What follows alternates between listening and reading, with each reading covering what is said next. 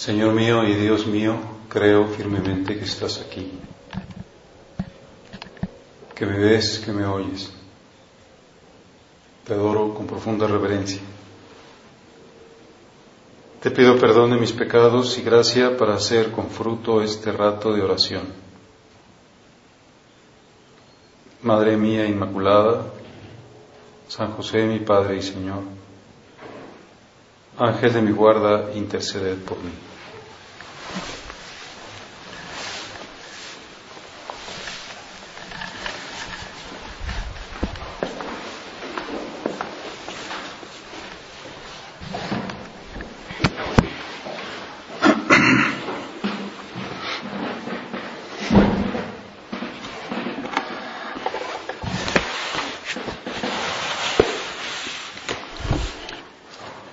En estas semanas de Cuaresma nos ha estado presentando la liturgia de la palabra de las misas como textos muy escogidos precisamente para pues ayudarnos a sintonizar con el tiempo litúrgico. Y el día de hoy, este sábado de la tercera semana, nos recoge el pasaje del capítulo 18 del Evangelio de San Lucas. donde Jesús narra una parábola. Como sabemos, las parábolas pues nos ayudan a comprender como el corazón de Cristo, qué es lo que le gusta y qué es lo que no le gusta, cómo se entiende el reino de los cielos de una manera sencilla, con comparaciones. En aquel tiempo Jesús dijo esta parábola sobre algunos que se tenían por justos y despreciaban a los demás. Dos hombres subieron al templo para orar. Uno era fariseo y el otro publicano. El fariseo erguido oraba así en su interior. Dios mío, te doy gracias porque no soy como los demás hombres, ladrones, injustos y adúlteros, y tampoco soy como ese publicano. Ayuno dos veces por semana y pago el diezmo de todas mis ganancias. El publicano, en cambio, se quedó lejos y no se atrevía a levantar los ojos al cielo. Lo único que hacía era golpearse el pecho, diciendo, Dios mío, apiádate de mí, que soy un pecador. Pues bien, yo les aseguro que éste bajó a su casa justificado y aquel no. Porque todo el que se enaltece será humillado y el que se humilla será enaltecido. Dos personajes, dos actitudes del alma. A veces somos fariseos, a veces somos publicanos, a veces nos sentimos buenos y a veces nos sentimos pecadores. El Señor pone incluso este contraste porque el fariseo, pues podríamos decir que era como un hombre de la iglesia, sería un hombre religioso, un buen católico de la época actual que cumple con todo. Y el otro, pues, sería lo que hoy consideraríamos como un hombre alejado de Dios, un pecador, pero que de pronto se convierte y hace ese acto de contrición tan bonito que nosotros pues repetimos también cuando nos confesamos. Ten piedad de mí que soy un pecador. Señor Jesús, Dios mío, apiádate de mí.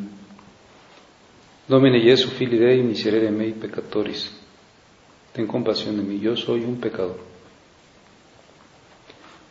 La actitud del otro, en cambio, pues era una actitud de autosuficiencia. No soy como los demás. Yo no soy pecador como los demás. Yo no soy ladrón, no soy injusto, no soy adúltero. Ayuno, pago el diezmo. Pues podríamos decir que tenía este hombre dos pecados. Por una parte, el pecado de soberbia, de autosuficiencia, de enorgullecimiento de los dones que eran de Dios, de los dones gratuitos de Dios. Y por otra parte, el juicio crítico. Quizá pues tiene estos dos pecados porque estos dos pecados suelen ir juntos. Se creía bueno sin reconocer que las cosas buenas que podía tener eran gracias de Dios. Y ese sentimiento le llevaba a juzgar a los demás. Si yo soy bueno, pues los demás son malos. Si yo soy bueno, tengo derecho a, juzgar, a criticar. Si yo soy bueno, las cosas malas que hay, pues lo que veo a mi alrededor, pues los demás tienen la culpa. Dice este autor Benedict Baur en un libro muy bueno que tiene que se llama La Confesión Frecuente que que estos pecados de juicio crítico pues muchas veces precisamente como no los reconocemos se nos quedan y son pecados veniales por lo menos. Y si se nos está viendo constantemente el juicio crítico pues necesitamos reconocer los pecados porque si no lo reconocemos que yo soy el que estoy mal cuando tengo juicios críticos pues no se me van a quitar sencillamente porque no tengo contrición tendré que decirle Señor purifícame en lo más hondo porque tengo mucho juicio crítico y he hecho la culpa a los demás, en vez de tener contrición como tenía el publicano. No reconozco mi pecado y cuánto bien me va a hacer reconocerlo. Es decir, yo, yo empiezo siempre por mí. No golpeo a los demás, intento golpearme a mí.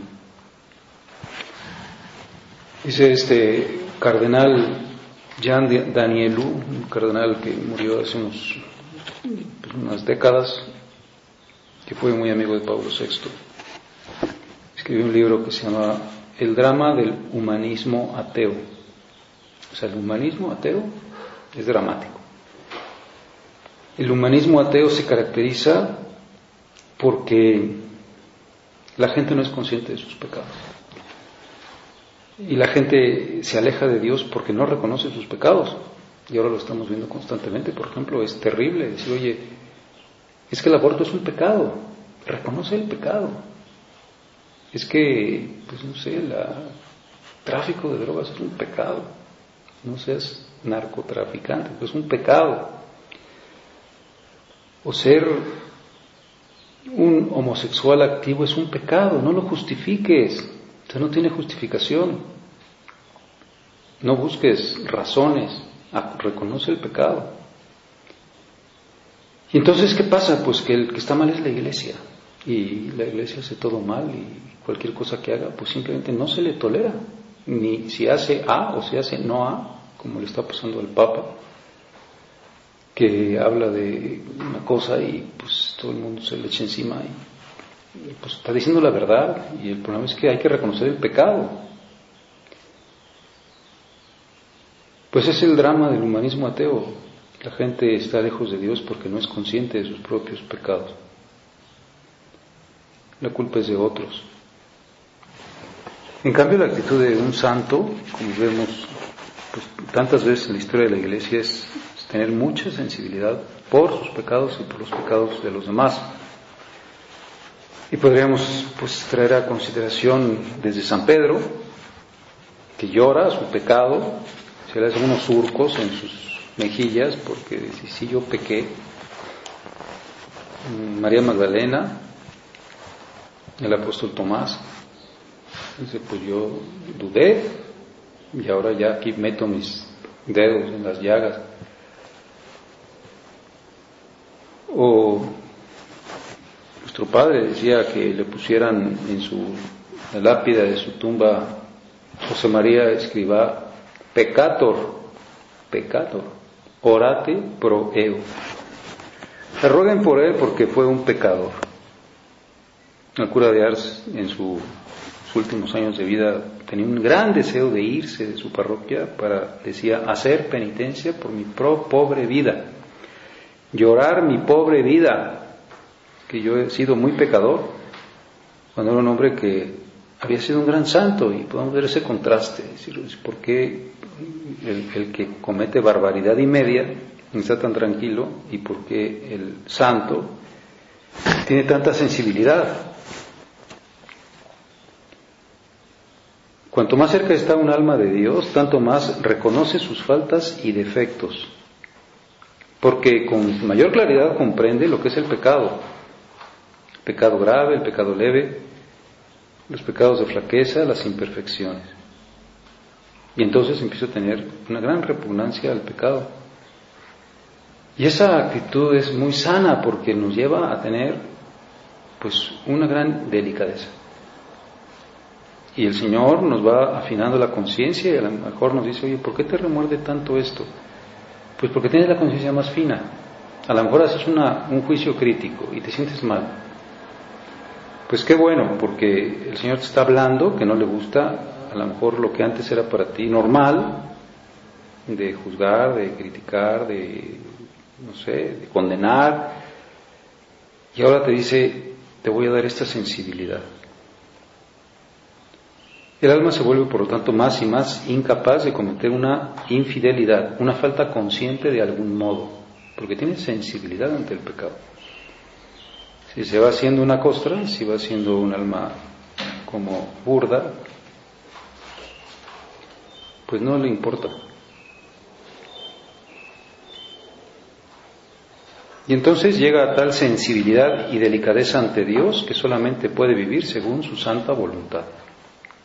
Entonces quizá comprendemos por qué nos decía San José María que, que la mejor de las devociones son los actos de contrición. Yo tengo contrición de mis faltas y las reconozco y pido perdón y no echo la culpa a nadie. No me está bien echarle la culpa. A veces pues no sé, uno tiene que hacer actos de paciencia cuando alguien a lo mejor va a decir faltas de otros.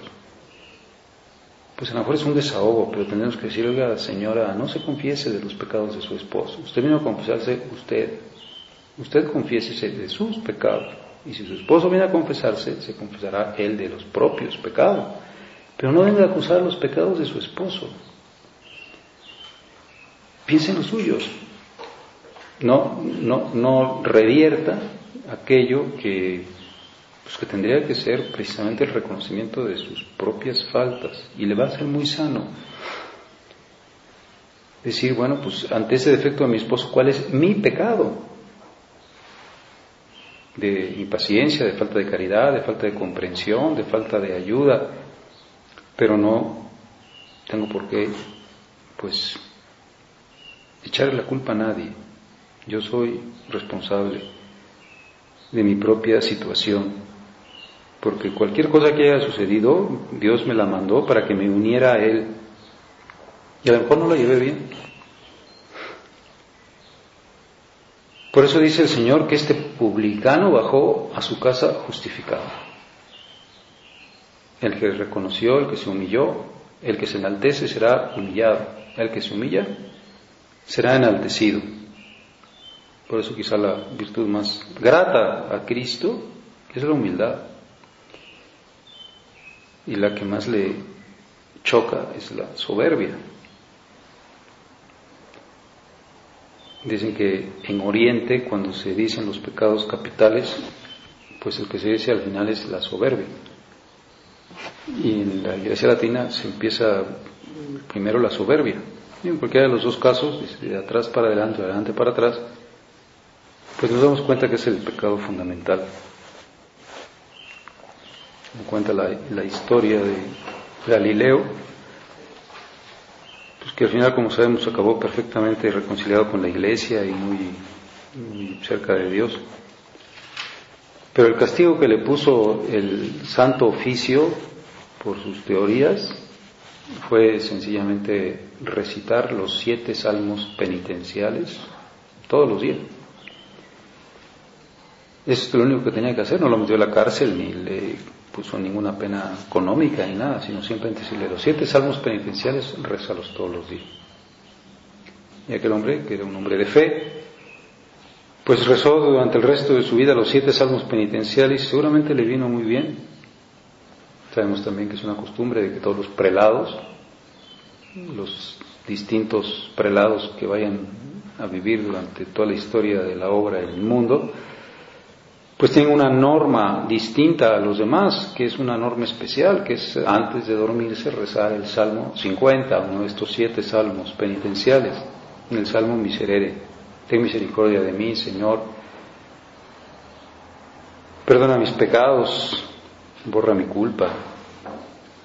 Decir, bueno, es que hoy quiero pedirte perdón, hoy he fallado, como si dijera, no, se te vaya a subir porque eres el prelado y no vayas a pensar que tú pues eres eh, mejor que los demás, o que tú no fallas. Todas las noches vas a pedirle perdón con este salmo penitencial. Pues la contrición y el continuo dolor del alma por el pecado cometido consiste en el sentimiento y la conciencia permanentes de que somos pecadores.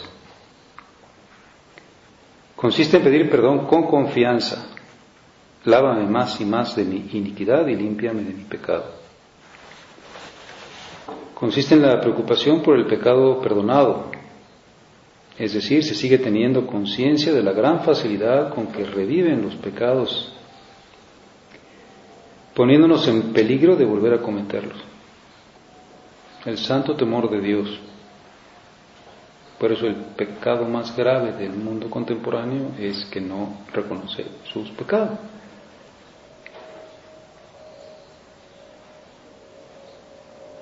Entonces el alma experimenta un progresivo y continuo aumento de odio al pecado, aún el más leve y la más pequeña infidelidad, y una creciente delicadeza de conciencia. Nos acercamos tanto a Dios que en su luz vemos con mayor claridad lo imperfecto en nuestro interior y exterior, lo indigno y lo desagradable a Dios. Reconocemos nuestros móviles, aquellas realidades profundas que son como la fuente de nuestras acciones. Y nos damos cuenta de que muchas de esas fuentes son desagradables a Dios. Entonces nos sentimos movidos a obrar cada vez más por la caridad. Con todo esto crece nuestro amor y nuestra gratitud hacia Dios que nos ha perdonado el pecado y hacia Cristo que nos ha redimido de él. Pues vamos a pensar nosotros en esta parábola. Y cuál es nuestra actitud de reconocimiento y por lo tanto de paz. Hay un punto de camino que nuestro Padre hace como un, un resumen de la vida de entrega como una especie de, historia del proceso de santificación. Y dice en este punto que de alguna manera todo empieza pues, con la petición de perdón. Con esa pues, actitud tan sana de decir yo estoy mal, no voy a buscar las justificaciones fuera de mí. Y dice este punto 886, cuando un alma de niño hace presentes al Señor sus deseos de indulto, es decir, sus deseos de perdón, debe estar segura de que verá pronto cumplidos esos deseos. Jesús arrancará del alma la cola inmunda que arrastra por sus miserias pasadas. Jesús la arranca. Quitará el peso muerto resto de todas las impurezas que le hace pegarse al suelo. Echará lejos del niño todo el lastre terreno de su corazón para que suba hasta la majestad de Dios a fundirse en la llamarada viva de amor que es Él.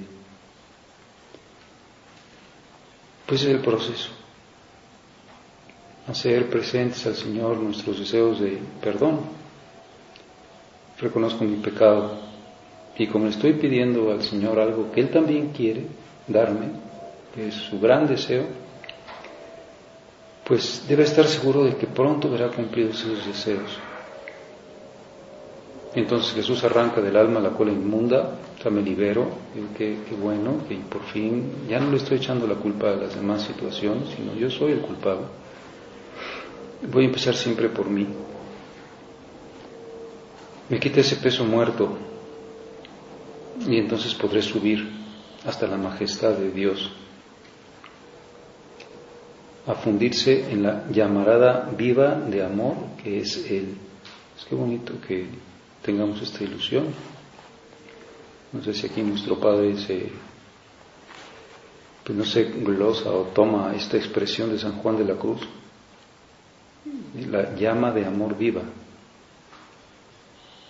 Pues esa es nuestra meta, la llama de amor, la llamarada viva de amor. La llama que es el fuego del Espíritu Santo.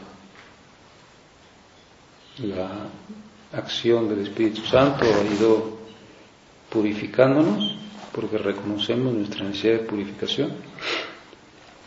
Y después penetra esa llama de amor viva hasta que nos enciende.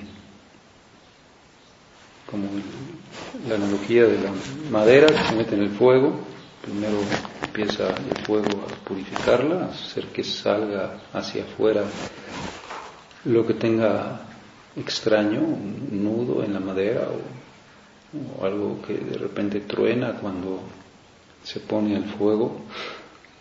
La ha purificado, se ha purificado, ha deseado purificarse porque ella es pecado.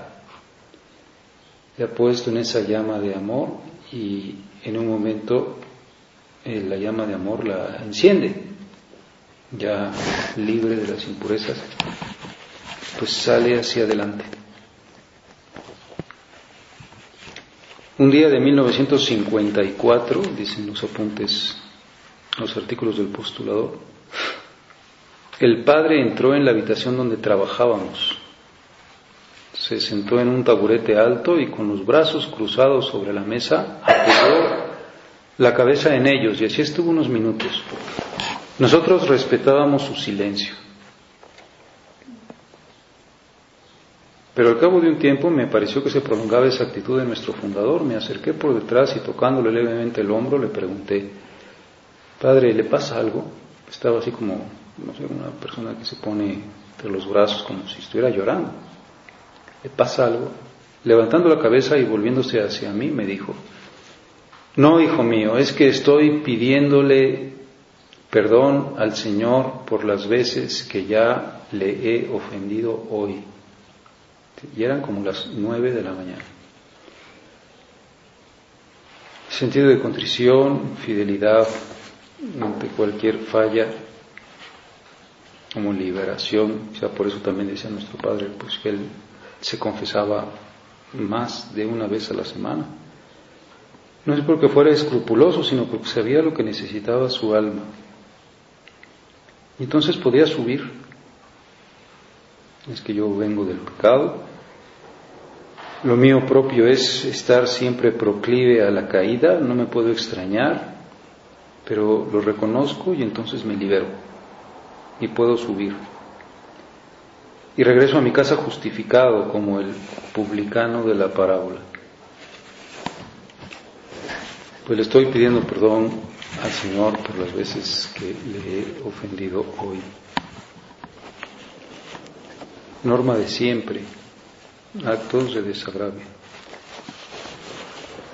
mi propia realidad de pecado.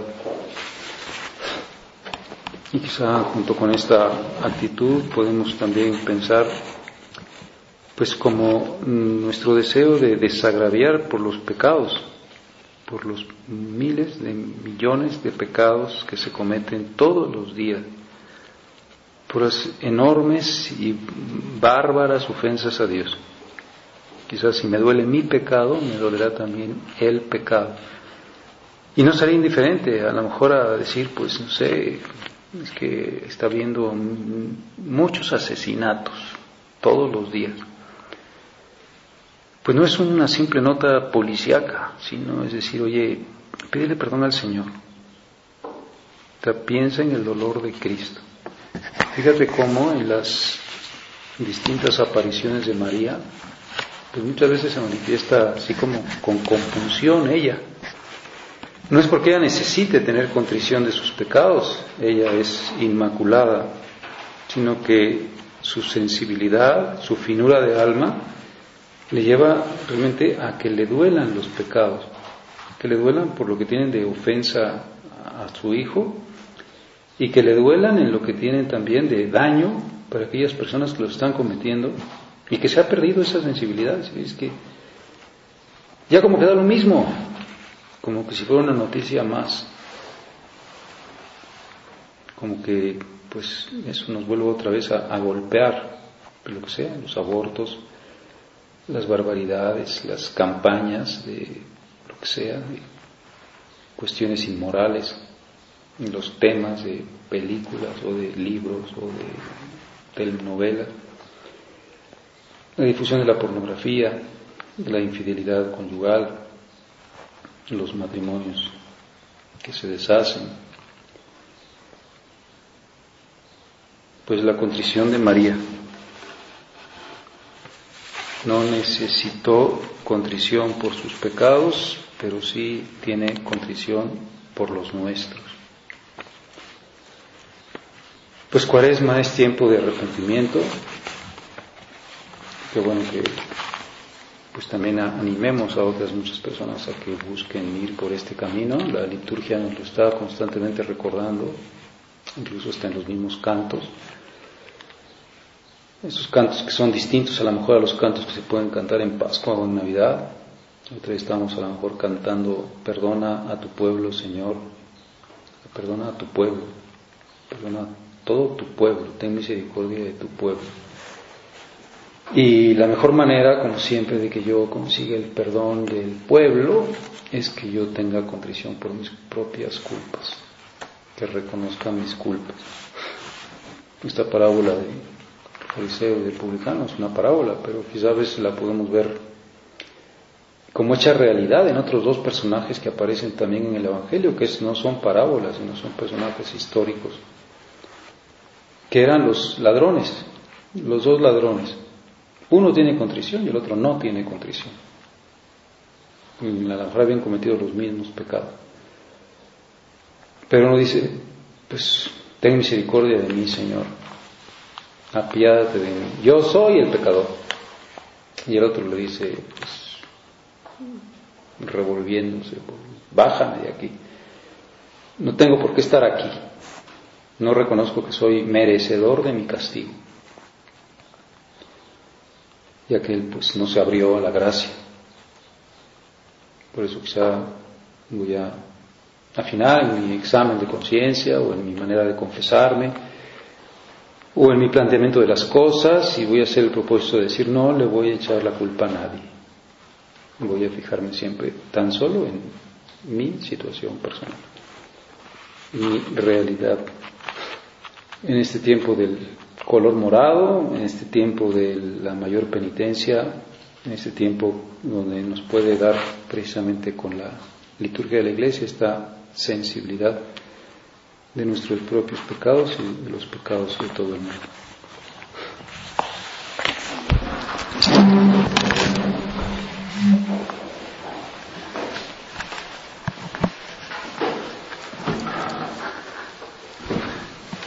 Te doy gracias, Dios mío, por los buenos propósitos, afectos e inspiraciones que me has comunicado en esta meditación.